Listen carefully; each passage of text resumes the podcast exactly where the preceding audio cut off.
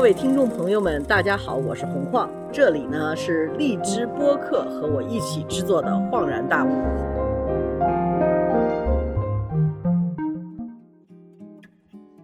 听众朋友，大家好，欢迎来到《恍然大悟》节目，我是主持人洪晃。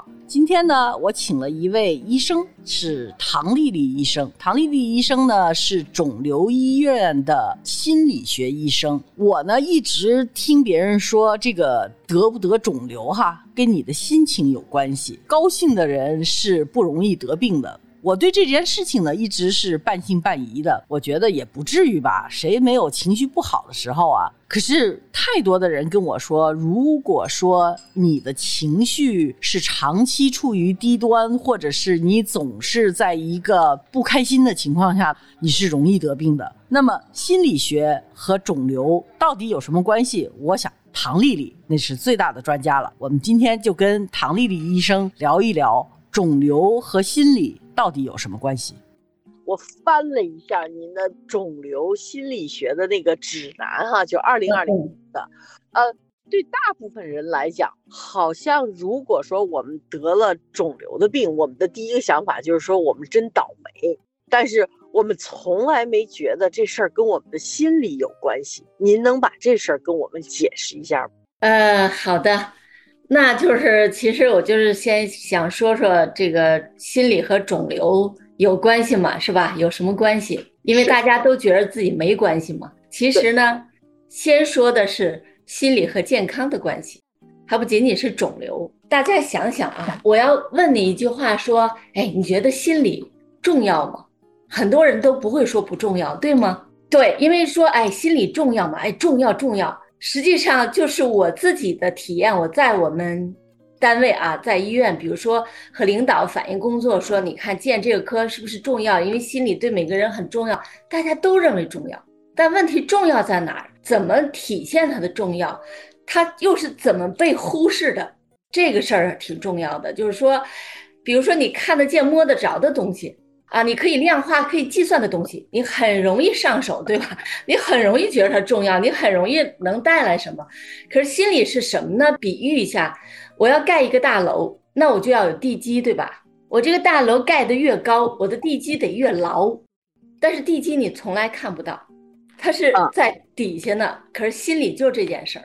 所以其实我觉着弗洛伊德很伟大在哪儿呢？虽然那个我们之前都不认识弗洛伊德啊，中国人觉着那都是唯心的，对不对？但是弗洛伊德却提出了一个冰山的效应，就是说，其实你意识是露在冰面上那一小点东西啊，那真正导致你这块看得见东西变化的是海水底下那个座儿，那个重要，那叫潜意识嘛。那么其实这就是一个基石。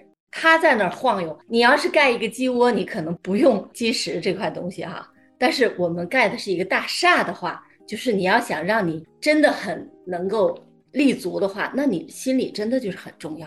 但是为什么就像我说，大家都说重要重要，却没有重视，或者说，比如说我生病了，没认为和心理重要的，就是它不容易看见，它太软了。那么就是比如说，呃，我先说说心理和健康啊的关系，很多就是。书也好啊，资料吧，就是说发表的一些可循证的一些证据也好，都告诉说很多很多，比如说百分之七十的疾病，甚至有人说百分之九十啊，都和情绪有关。情绪这件事儿，那大家情绪我们要是不高兴的话，它会让我们得病的，对吧？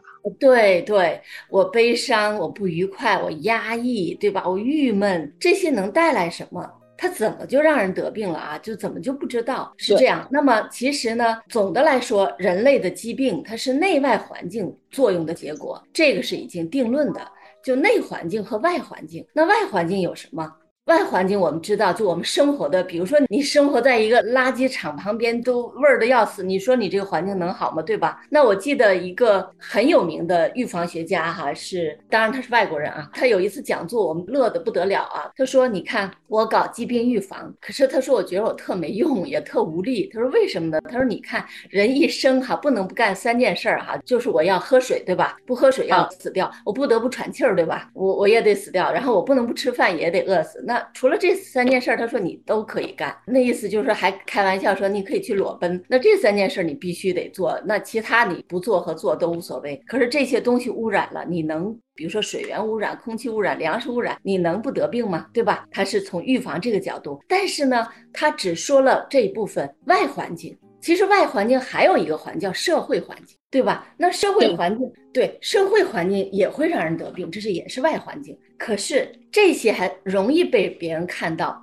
最看不到的是什么？内环境。什么是内环境啊？你比如说你的基因长什么样，这是不是你的内环境？对吧？你遗传什么样？我们现在有没有什么量化的测试？比如说实验室里头从细胞的分析。有情绪好的人就一天乐呵呵的，或者是就有没有这种样的数据能够证明我们说的我们的情绪和我们的身体直接有关系？一定的关系哈，对，我会说到这儿，就是这个内环境啊，比如说我说你基因长什么样，那再问就是你的心理什么样，对吧？对，那心理什么样？比如说你内心是经常是很给自己一个宽松的内心的环境，你还是很窄的那个内心环境。别人眼里那个幸福是你自己获得那个幸福感嘛，对吧？这些都是内环境。每个人其实是戴着面具生活的，对吧？那你面具有多厚？有的面具很薄，有的人挺真实的这个人；有的面具很厚，戴着啊，就内外是很不一致的，对你健康是很不利的。您要说刚才您问的这个问题是说，就说有什么证明吗？其实呢，心理学是这样，要打开。黑匣子，大脑是黑匣子，你怎么想，你怎么思啊？你怎么所想所思，实际上是通过反推，就说你行为什么样，然后你语言什么样，再往里头推啊。那可能因为是这样这样这样的行为，这样这样的这个说法啊，你才是这样的一个思维方法，你的心理是这样的一个状态，只能是这样反推。那我们有什么样的试验呢？比如说就心理和肿瘤这件事儿，就给小鼠注射这个肿瘤细胞，然后呢？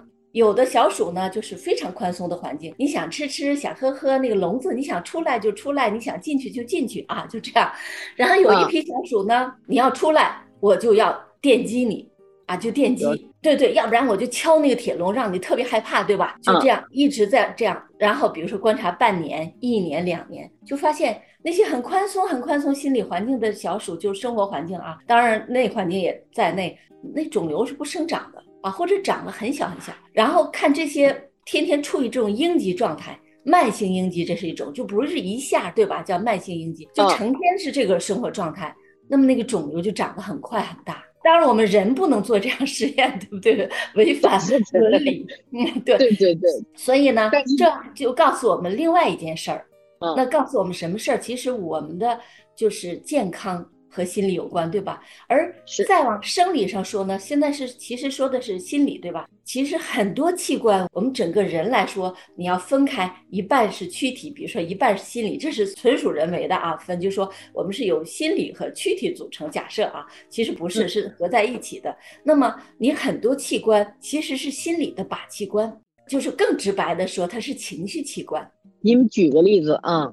比如说甲状腺容易发火、发脾气这样的人，甲状腺就出问题啊，他一下那甲状腺就崩了。然后那个甲状腺你要做 B 超，你这种甲状腺就容易是啊，是弥漫性的啊，这个疾病啊，什么长了很多结节呀，甚至啊也可以得甲状腺癌这样的疾病啊。那么乳腺也是情绪器官，那乳腺肿瘤其实从很远古的时候。包括就是比如说古代哈，就是中国的古代，乳腺癌是一种什么和情绪你没泄出来呀，或者说它是一个乳炎呢？它从一个一点点软变成一个岩，岩就是岩石的岩啊，就很硬的东西，它实际上和情绪有关，是这个意思啊。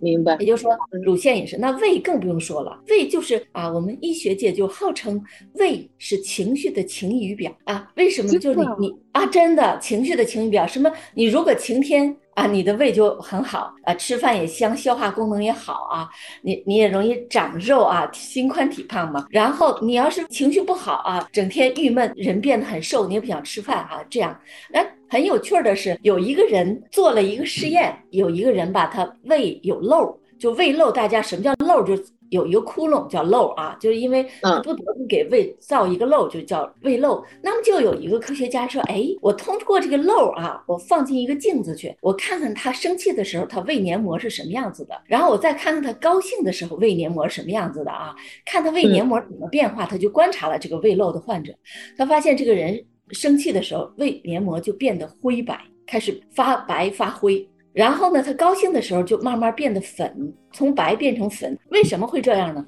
胃黏膜的变化肯定是因为血管，对吧？血管支配了那个黏膜。因为比如说我们，我们高兴的时候，我们是不是兴奋的时候，我们的脸蛋儿都会变红，对吗？变粉红色，那也是因为血管就支配了这个呃，那血管什么样？它比如说你胃黏膜不高兴的时候，肾上腺素、什么去甲肾上腺素这些分泌，让那个血管剧烈的收缩，然后呢，它就变成没有颜色了。这个胃，当你高兴的时候，你分泌的是什么？五羟色胺呐，多巴胺呐，是这些快乐的物质啊，甚至呢是内啡肽都分泌，对不对？对，所以你的胃的黏膜颜色就变成粉红色。大家知道为什么变成情绪器官呢？实际上是由于你大脑释放了一个信号，然后这个信号呢导致神经的传递，就像电流似的。那么传递，然后呢就出现了神经递质啊，神经递质的一些变化，还有就内分泌的一些物质。啊，是这样，所以它影响了健康。那么就像我刚才说那个小老鼠一样啊，那个小老鼠呢，就天天你敲打那个铁笼，你电击啊，它出不来。然后呢，它的内分泌激素、神经递质，比如说。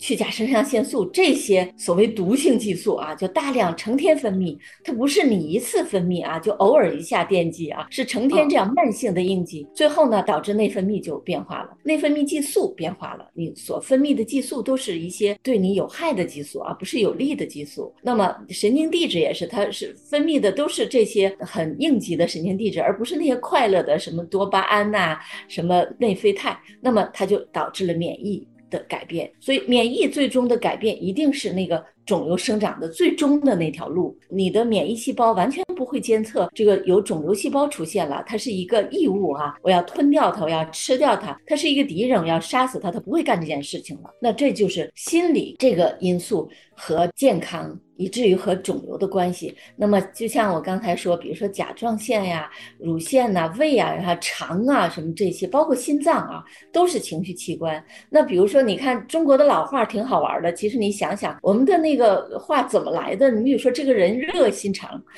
热心了，怎么肠也热呀？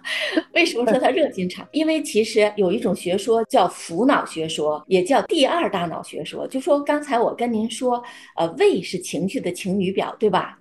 对。那肠也是，就是说我们其实我们自己有一个脑肠轴，就脑和大肠之间有一个轴，就神经轴这个。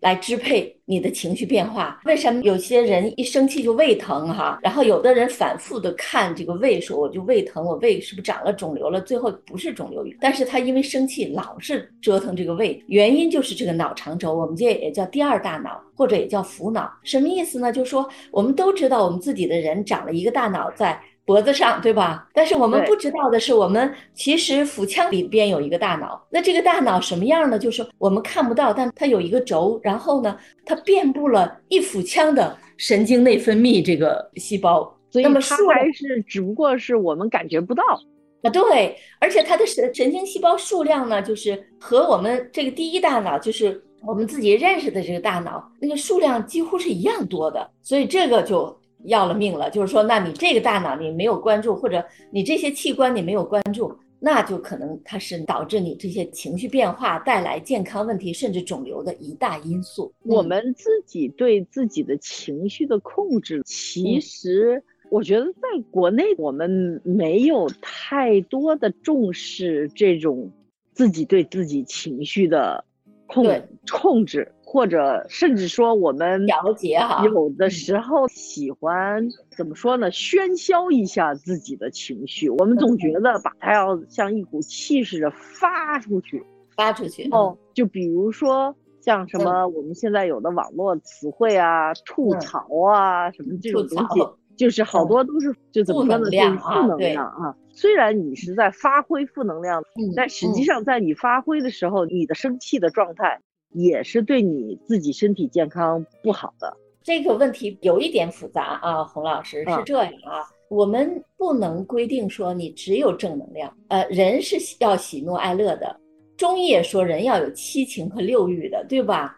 然后也说情志可以生病，但是情志也可以，呃，就是能改善疾病。什么意思呢？就您说这个负能量，比如说我哭是不是负能量？应该是哈，但是有时候我们是要去释放这个的，是要去哭的啊。但是您说的那意思我能理解，就是说，其实最重要的是负能量发泄在哪儿，怎么发泄？嗯啊，这个很重要。比如说我负能量是我成天跟人吵架。那我是不是这个负能量会越来越多？因为我得罪了太多的人，可能就这个后果很严重。你比如说我吐槽，我我在一个空屋子里，我随便吐槽，我把我的负能量宣泄了出去，其实也没关系。但是如果你吐槽的对象就是他会给你带来更多的负能量，什么意思？他会接着吐槽你，然后你们就可能掐起来了，或者是你这个吐槽对社会造成了什么影响，然后你自己也成了一个受害者。这时候可能这个负能量给你带来的问题就很多，所以这个负能量还要去呃去看这我们怎么处理这个负能量，怎么调节，怎么管理这个负能量，可能这个还是很复杂的。还有这个负能量，其实呃您说的负能量是一个现在比较时髦的词儿哈，其实我们更愿意重视说你的性格是什么样的，然后你的比如说你的遗传。特质是什么样？比如说，我是一个外向的人，我很容易把我的一个不愉快和朋友去诉说。我喝喝茶，和朋友喝喝酒，我唱唱歌就散掉了。能量确实需要转换嘛，因为能量是扯红的，心理也是能量，它也需要去转换。那可能我就很愉快了，没有事了。但如果我是一个内向型性格，这些方式对我都不灵的，对不对？就是我不会跟人家说这些，我觉得这说这些很对我来说是很不适合的，或者我总认为这样我说不出口或者怎么样，那他可能需要换一种方式，比如说写日记啊，或者怎么样。但是我们总是有各种能量，所谓的负能量、正能量，这可可能有点绝对化。我们身上会有七情六欲嘛，就是各种能量哈在体现。我们怎么去表达？和怎么去把这些能量让它变成有益于我们身体的健康？就像我说，比如说我哭可以啊，我释放，但是你要整天哭，那完了，那肯定你是抑郁了，你走不出来了。但是如果我说我喧嚣一下，我宣泄一下，只要你那出口啊，情绪那个出口是适当的、合理的，是能够改善你的，就肯定是对的。就是我翻译过一本书，叫《The Human Side of Cancer》，就是这个是我这个领域啊，这鼻祖人物吉米·霍兰德写的。就是我就很简单的书名就叫《癌症人性的一面》啊。吉米就反复强调说说这个医生嘛，老告诉癌症患者说你要坚强啊，说你要那个。你别老哭啊，坚强起来呀！你说怎么可能？他作为一个人啊，我们的医生也这样。我们自己的医生也这样，这是吉米说的，说他不可能，他现在可能做不到那样坚强。说他虽然有这个负能量，但是你怎么让他把负能量给宣泄掉，是你作为医生的一个应该去做的事情。我也看到的，我们的医生就是，哎呀，我我很无语啊，这个，因为我我觉得我们学医的时候少学了点东西，感觉哈，我我是这样体验的，然后才会这样。比如说，也是这个负能量，一个医生要给一个患者制定化疗方案，这很简单吧？比如说。要给这个小张制定化疗方案，说小张，你十点要来我的办公室啊，我要跟你谈，咱们接下来你的治疗方案、化疗方案。那么小张呢如约而至啊，来到的办公室哈，这个医生办公室来制定这个化疗方案了。可是坐在医生对面啊，这个白大褂是一种效应啊，您能理解啊？啊，他坐的就神怕了吗？就很神话嘛，这可找到救星了哈，其实是吗？不知道哈。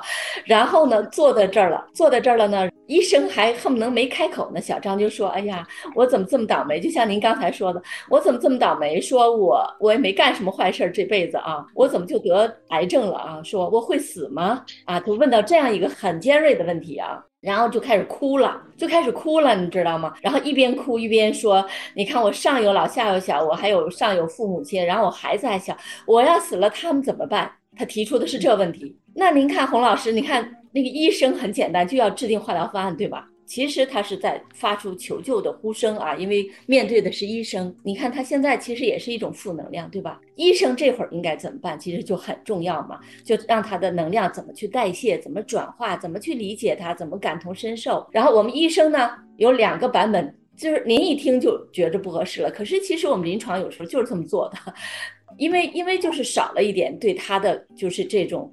呃，感同身受嘛。那么医生是说说哭有用吗？要哭有用，你别哭了。说哭没有用，说我这不是给你制定化疗方案吗？如果哭有用，我们都跟你一块哭好了。哭是没用，其实病人知道哭没用，对吗？他可能在他父母。嗯，他可能在他父母那儿已经咽下眼泪，因为他不能当着他父母哭。孩子那儿也咽下眼泪了，对吧？可是面对这个医生，他已经泪奔，他那个眼泪是不由自主的出来，他觉着可有救了，或者说可能找着一个人能宣泄我这种情感了，是这样。那么还有的医生会说：“哎呀，你别哭啊，我三点钟还有一个会呢。”哦，对，我知道您什么意思。就这个，其实医生的这种对病人的方式，会对病人的心理是有影响的。对他这个负能量就没地儿转化了，对吧？他可能还是继续难过，那医生不让我哭，我又不能面对医生哭了，我又得把我的眼泪忍回去。那这会儿这负能量就其实他要宣泄，我们完全可以说哦，看得出你非常伤心难过啊，可以给他递张纸巾，对不对？甚至可以拍拍他，然后说知道你非常难过伤心，实际上这个负能量就转化了，甚至可以告诉他你已经很不容易很坚强了。很多刚得肿瘤的患者都是像你这样一样的伤心难过过，对不对？那他就一看这医生很理解我呀，呃，我我哭也没。没什么，我应该其实把这个宣泄掉。其实这些负能量可能呃是这样处理就更好一些。明白。但是我还有一个问题，就是说，当一个人已经得了这个癌也好，是肿瘤的病也好，他的康复和他的心情有什么样的关系？这个是我们更研究的重点了。其实心理和肿瘤的关系就是三大块儿，一大块儿就是发病的。影响对吧？就是心理社会肿瘤学就是这样一门学问，就是心理社会肿瘤学，它是一门学问，英文叫 psycho-oncology 啊。那么它呢，其实就研究这个心理、社会甚至行为因素。那么在肿瘤的恶性肿瘤啊，它的发生啊，刚才咱们说发生有什么关系，对不对？这些负面的能量也好，是情绪也好，还有发展。就像您说的，康复就是它的发展啊，还有呢转归。那么转归也是呃，就是发展。比如说这个疾病容易进展还是容易就是好转还是坏转？转归嘛。就像您刚才提出更直白的，就康复当中有什么影响？那么目前研究的结果是两大影响。第一大影响是生活质量的影响。如果这个病人啊，他心理状态特别差，他的生活质量会直接受到影响。你比如说，我成天的焦虑。我甚至抑郁去想自杀了，然后这个病人呢焦虑到失眠。我们有一种就失眠叫遮饼式睡眠，就像烙一个饼似的，这个人是那个饼啊，就是十点上翻啊，来回翻，十二点一点没烙熟啊，这个饼是这样叫遮饼式失眠。所以这个那他哪有生活质量呢？那么还有的病人就抑郁，比如说我的病人得了乳腺癌一期，很轻吧，是可以治愈的肿瘤，但他的认知上就认为癌嘛。都得死啊，都是等于死亡。他是一个原认知是不太正确，有点错误的认知。然后他就他就抑郁到不能见任何人，家里的亲戚也不能见，谁都不能告诉，这是一个很可耻的事儿，变成。然后他就关上门，就像一个自己在家里自闭。那他哪有生活质量？这所以他影响的第一步是生活质量，那第二步影响的是生存期，生存期啊。说，嗯，以前的研究啊，以前的很多研究不敢，就是或者没有。呃，找到合适的证据或者研究方法，然后没有人敢说这个呃心理状态好，这个呃你的情绪好，然后会这个延长你的生存期，好像一直以来就没有。结果呢，后来就是到了二零一二年左右，一六年、一八年是现在是二零二零年了，这样就开始有人做研究，都是在全世界顶尖杂志，就高质量的群症研究。你比如说这个 JCO 啊，就临床。肿瘤学杂志《JAMA》、《Lancet》啊，就是那个《柳叶刀》这些杂志上发表的文章都发现，呃，把这个你的干预方式，它当然它有的是就是你一组是一个呃纯的一个呃真正的临床治疗，那么有一组呢加入了一些心理治疗方法啊，甚至比如说夫妻治疗等等等等，然后呢，确实是两组两组做下来以后发现哇，得到了一个很 闪亮的结果。这个闪亮结果是什么样呢？发现。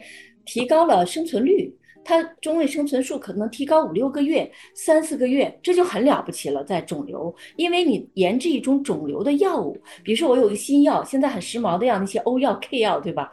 它能延长肿瘤生存期多少啊？两三个月而已呀，三四个月而已。那么我这样的一个方法都能改善五六个月，而且这个杂志又很很牛的杂志敢去接收这样的研究，证明这个研究是可重复、很规矩的设计啊，非常呃好的研究。然后我们也做了一个研究，我刚刚呢是我们的副院长啊，一个呃教授叫沈林教授，他呢在。带着我的团队，我们是心理团队嘛，然后在这个做了三年的研究，然后你们是肿瘤医院的心理团队，对吧？对，肿瘤医院的心理团队，也就主要就做心理社会肿瘤学的研究。嗯，那么我们呢，就在这个 JCO 刚刚刚刚这个发表了一篇文章，就是一个本来就是常规的一个呃肿瘤治疗，呃是一组，然后呢加。一个营养和心理，这又是一个组。那么这两组比较，看看，呃，他的生活质量也好，生存期有影响吗？还是完全一样的？结果呢？当时我们很忐忑，因为如果没影响的话，就证明我们这些干预的办法都没有用，对吧？对这个肿瘤患者的生存、总生存、生存质量都没有什么价值，对不对？那么后来得到了一个结论呢，三年的研究下来，我们的这个。论文也在 JCO 发表了，JCO 的因子分三十几分啊，很 高很高。哇！发表了，发现呢，我们已经延长了，不光提高他生活质量这样一个事件哈，同时延长了就是他的生存，延长了三个月，也很了不起了。对于一个肿瘤患者，是啊，我们有没有研究什么能让我们高兴呢？就什么能让我们转变我们的情绪？我再回到您刚开始跟我谈的时候，您说我们的内在的这个元素，其中有一个包括 DNA，对吧？有没有人就是生下来他的基因和他的 DNA，嗯，就是一个跟别人比起来相对来讲沉闷一点儿，不开心一点儿，难以排出那个高兴的安多芬的。对对对，是是不是人的体质从我生下来就有这个不一样的啊差异的？是的，对呀。人格的定义里，就是很大一部分你是天生就有的东西，就是那这个我能改变吗？能改变的，就是我们的，比如说像您刚才提的这个问题，其实特别好，就是说，哎呀，说我天生如果就是这样的话，那我岂不是？成天我就是不高兴，或者我情绪就是不如别人好，或者怎么怎么样啊？其实是这样，遗传有占了一部分。然后呢，人一辈子要至少要受这三大教育，对吧？第一是你的家庭教育，你的原生态家庭啊；第二是你的学校教育；第三是社会教育。那么这三大教育再加上你的这个天生的素质，把你塑造成一个什么样？其实是这样。那好，嗯，那如果。呃，刚才您说的这部分其实是人格已经定型了的那部分，我们只能改变能改变的，可能不太能改变不能改变的，对不对？那什么能改变，我们就需要改变什么啊？比如说，呃，我们能改变的是你的教育，呃，你你可以去改变。那什么叫你的教育能改变呢？你你要去接受教育，你要去接受好的教育，你要多看书，这是你自己能做到的。那书里有很多智慧，对不对？你你学到了吗？这是你要去做的，你可以改变你自己的东西。那么还有，比如说社会教育，社会教育其实学校教育是笼统的。比如说你遇到了一个好老师，可能你这辈子就很有福分啊。但是你没有遇到，你自己能干什么呢？那你可以看书，你可以我自己的命运我来我来握住嘛，我来确定嘛。那么还有。社会教育，所谓社会教育，你要接触什么样的社会，接触什么样的人，哈，这样。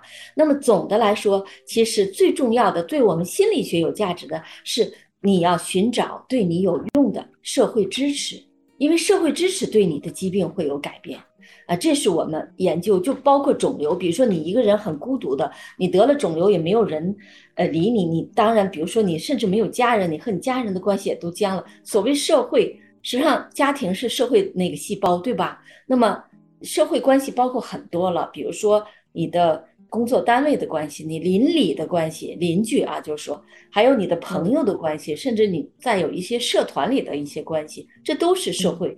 那这里边的社会支持哈，对你来说影响是最大的。那这种样的社会支持，实际上我们有什么组织吗？或者我们是不是需要这种样的组织去关怀这种样的人？因为我觉得，其实你要本来就是一个特别内向的人，嗯，他不会就是英文里头说的 reach out，他不会自己去找社会资源。对，因为其实有一个特别大的问题，就是越是内向的人，他到最后越封闭。对，因为他慢慢他的圈子就是越做越小，越做越小。你外向型的人的话，就越做越大，越做越大，一直做把自己给做抑郁了吧，忙不过来了。内向的人呢，他也有他内向的解决办法。比如说，我们会教这些人，你你可以写日记，你写可以写故事。你可以把这些东西代谢到纸上，这个心理能量你要代谢，你可以不给别人讲听，但是你不要闷在你自己心里，这个也是一个方法。你比如说，就像我说，你想打人，你真能打人吗？你就算外向的人，你去打一人试试，你不是也犯法吗？对吧？那怎么办？我可以打沙袋，对吧？对，比如说我，对，还有比如我可以去空旷的地方，比如说这个公园里没有人的地方，我可以把自己关在家里，但是我要说出来。这个都有用的，这叫能量，心理能量也要代谢，就能量永远是守恒的。那么它怎么代谢掉？我们要找到渠道。还有呢，其实刚才您也一直为大家找办法，怎么办？其实最终呢，我们觉得目前哈，在咱们国内，就说中国，很到位的这个心理治疗的方面的医师也好啊，什么心理咨询师太少，这是第一。真正懂得和愿意去寻求心理帮助的人。也特别少，比如说我有心理问题，我去寻寻求心理帮助吗？不寻求，我躲着，是吧？他觉着他是一个怎么叫标签儿，好像一直以来认为可能有一个心理病的耻辱症的问题，就是说我们这个社会的价值观念偏向于说，第一呢，就是说你心里有毛病的话，好像这是一种耻辱。比如说有人说我要是。得了什么扁桃腺或者是什么囊肿啊，或者是我只要得了什么什么这个炎发了炎什么的话，大家都会给你有一种同情心。但是你要是说我得了心理学上头的病的话，大家都会回避你，都会 拒绝你，然后都会就觉得好像是你是得了麻风病那种样的感觉，就是他有一个他有一个公众对这种病的一种。排斥和不认可，我不知道是不是我的感觉。这个社会里头是这样子，是这样的，是吧？是的，呃，甚至说我我疯了吗？我没疯啊，就把这个心理疾病跟说疯了什么都好像。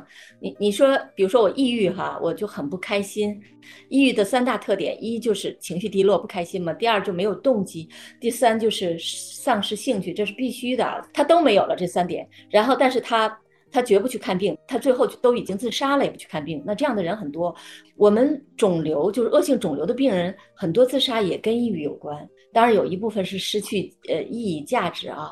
所以呢，就像您说的似的，他就是因为不说呀，就是不能告诉别人呢，宁可自己死扛，扛到死。你看死扛扛死啊，都不说，就是这样一个过程。嗯，但是呢，呃，到了另一面呢，就是。这些真正搞心理教育和咨询或者治疗的人，经过了多少专业的培训？这个是否合格？谁来检验？比如说，那也有的人告诉我，因为我是搞这行的，就会有人跟我说啊。有用吗？说我曾经花多少钱，然后找过什么心理医生，一点用都没有。就是他说那还不如我说的好呢。一听这话，我就也很无语。我就觉着，其实我们我们这个行也要规范，也要就像你，比如说你是医生，你那个医生的执照，你 license 是不是真的是考过的？然后呢，你还有每年是不是要经过很多的 training，training，training，就是一定要培训，你也要不断的学习去强大自己，这些也很重要。不然大家就会说没用啊。对吧？那就像就像治其他病一样，如果这个药吃了都没用，好不了，那你不是岂不就说这个医生没用，这个药没用，也有这个方面的因素。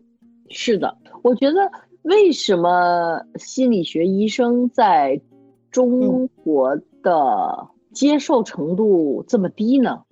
其实这话可能就远了点儿，因为我们呃有一个历史的原因，比如说我们在就六十年代就把所有高校的心理学都砍掉了，对吧？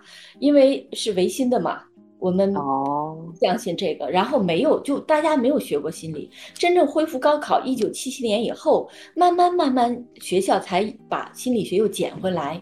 然后，那么谁来培训呢？就是说，那些教心理的心理老师又是谁呢？他们是不是学的也非常好呢？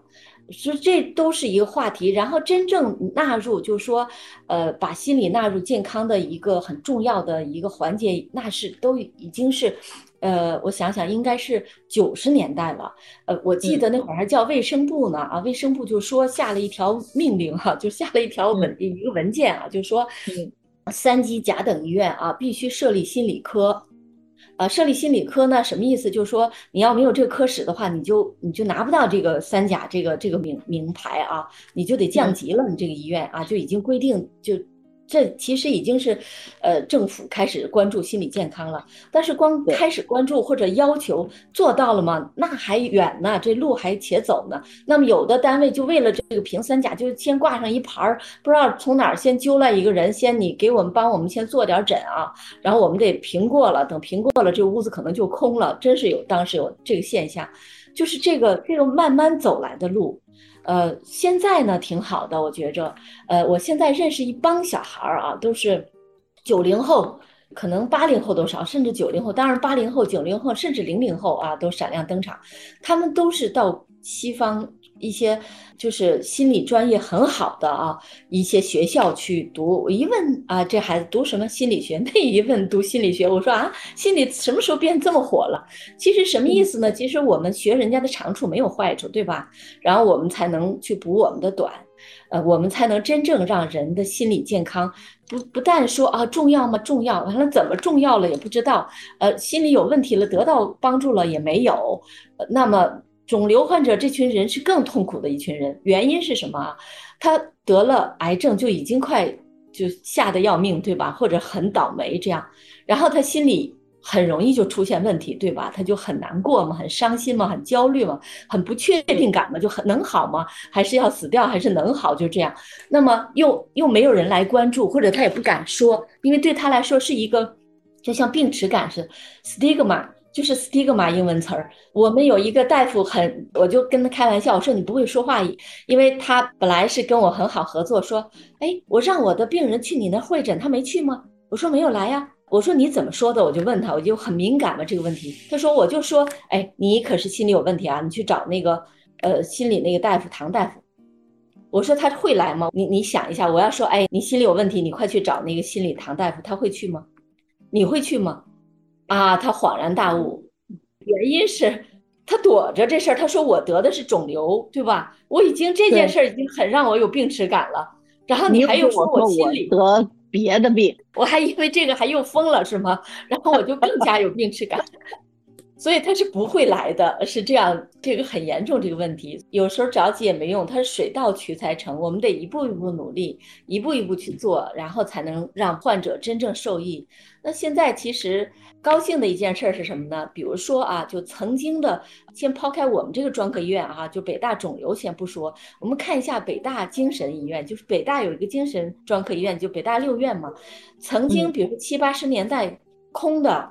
就是没有几个人去就医，很少的人，现在简直是你根本挂不上号，你根本入不进去院，简直是供不应求，就是这样。原因是大家已经意识到这个很严重了，已经去去寻求帮助了，已经有转变了。虽然我们还没没有真正看到这个全社会对这个心理这个重视程度多高，或者说真正能把心理说讲的特别明白，但是已经不一样了。已经很改善很多了，这二三十年的努力啊，从八十年代吧到现在，嗯，对我补充一句，就是您刚才说的九零后、零零后都特别喜欢去学心理学，我我女儿就是要去学心理学的一个，她是个零零后啊，对，所以 我也问她为什么要去学心理学，她跟我说。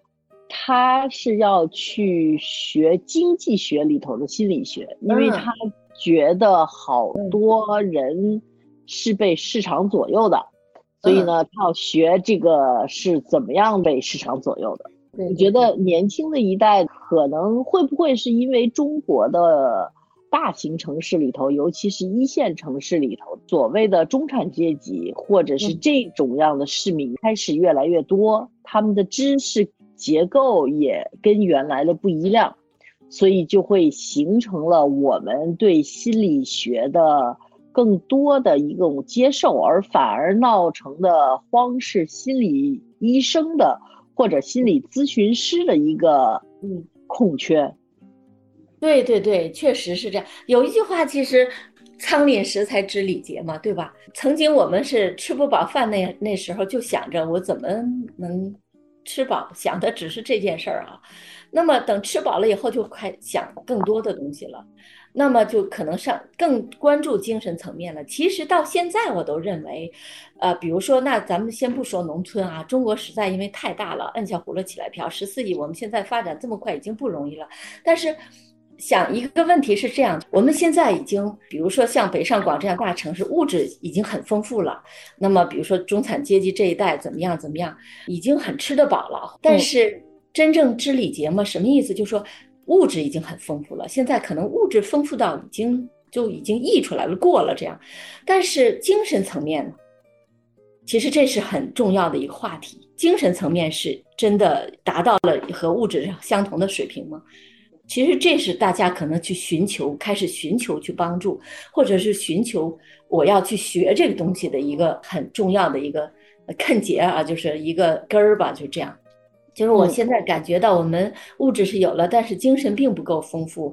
比如说，举个例子，我在美国的时候，美加拿大哈，看着他们哎很有意思，说呃医生。当时我看到的景色是，比如说医院美的就像一个那个美术馆是什么都有哈，呃，然后呢各种画你就可以欣赏什么，然后有那个弹琴的，有拉竖琴的，有给癌症患者化疗在那儿拉竖弹竖琴的，什么大堂里有钢琴的，哦，我就给我就像打开一扇窗一样就亮了的感觉啊，就这样。然后更逗的是，他们医生呢就组织什么演出，什么医生交响乐团。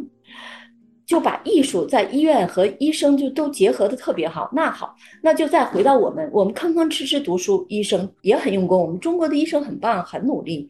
但是这些东西有吗？可这些东西真的能去代表精神层面的？所以，我我就在想，刚才您那个问题说，大家你看开始寻求这些心理帮助也好，还有这么多孩子开始愿意读这个心理学也好，其实我们也在努力的，可能在完善我们那个精神层面的。不够丰富的那个东西，呃，我我是这样理解的。嗯，我明白。您对如果说情绪不好的人呢，他除了找心理学医生的话，他还有什么其他的一些可能解决这种心理的办法吗？就其实我刚才说的，只要能够，你第一步是你要有意识，你要改善你的情绪。有的人好像，比如说我生气，你在努力的想拉住他了，他就在那儿生气，他就在那儿不去寻求帮助，什么意思？就好像我再用一个，比如说我得癌症了，我就可以去治疗，对吧？我不治了，我得癌就是死，我就就这样，这恐怕就很难得到帮助。如果他是自己走出往出走的，都能应该得到帮助。什么意思？如果你要是摔倒了，我的作用其实就帮把你扶起来，但是你自己要往前走。嗯，那你要不想走，那你永远是那滩烂泥巴，对吧？嗯，那么还有就是说，你叫不醒一个会装睡的人，对吗？那他就不想醒，你也没办法。而真想醒的一个人，他一定会找到办法。啊，是没有。办法总比困难多，是这意思吧？比如说，就像我说的，你去打打沙袋试试。你那个，你把一个，比如说你很恨这个人，他伤害了你，你去打那个沙袋，把那沙袋想象成他，你很快情绪能释放。还有你不高兴了，你去唱歌，你 K 歌去，你在公园里去大喊去，然后你写日记，写一本故事啊，哪怕你流着泪写，你写完了你就释然了，你总能找到办法。你当然你要是外向，你和朋友去去聊天去分享一下，那个痛苦分享就减半了嘛啊，你都可以做到。其实没有那么难，心里有那么神秘吗？没有啊，只是就是我们可以把你这个所想的东西用行为的方法表达出去，你不就就可以了吗？这里边确实最重要的是社会的支持。那社会的支持有时候是主动的，有时候被动的。比如说一个，就像您说一个很内向的人，我们他不会去寻求社会支持，但是社会主动给了他什么支持吗？这个也很重要。这是就是培养我们社会一种一种很好的一个一个一个改变的一个开始。就像我说，比如一个人摔倒了，那你去扶了吗？呃，其实这也是双方的嘛，双面的嘛，也需要改善这些东西啊。这个也是我。我觉得也需要做的这些很大的层面的都是心理东西，它是最重要。你帮助他的时候，要让他知道你帮他会改善什么很重要，就是你把它放在里边。就像你女儿要学经济心理学，因为这个孩子意识到了，其实什么里边都有心理学，这个很重要。这个你就能帮到他。你比如说，咱那个坐高铁，高铁上不停的广播，对吧？广播什么？就是广播你不要吸烟，对吗？你要受罚，对吧？那有的人说我有的是钱，你罚呗，我不怕，就吸呗，对吗？其实你看他他说了那句话，当然我原话记不住，但是他这里是其实有心理学在里边，他不会这么说，他会说他会晚点会停啊，你那自己其实也受影响。你比如说你要两点钟去上海，结果你就被延误了，你是不是自己也在里边？因为这个吸烟，然后报警器就怎么了，然后。列车就停运了，然后还会再检查，再怎么着，你也会受罚。他其实更关注的是他会得到什么样的影响。你其实把他已经扔里了，对吧？嗯，这时候他就很在意受影响的人之一了。对对对对，那那我还是别受影响，对不对？我不影响到别人，最重要我也不影响我自己。其实这是很。很重要的，你给他帮助的一个核心，不管是教育或者是什么，我有时候跟我的病人去这个辅导的时候，夫妻俩。啊来了，女的得肿瘤了啊，妻子得肿瘤，丈夫陪着。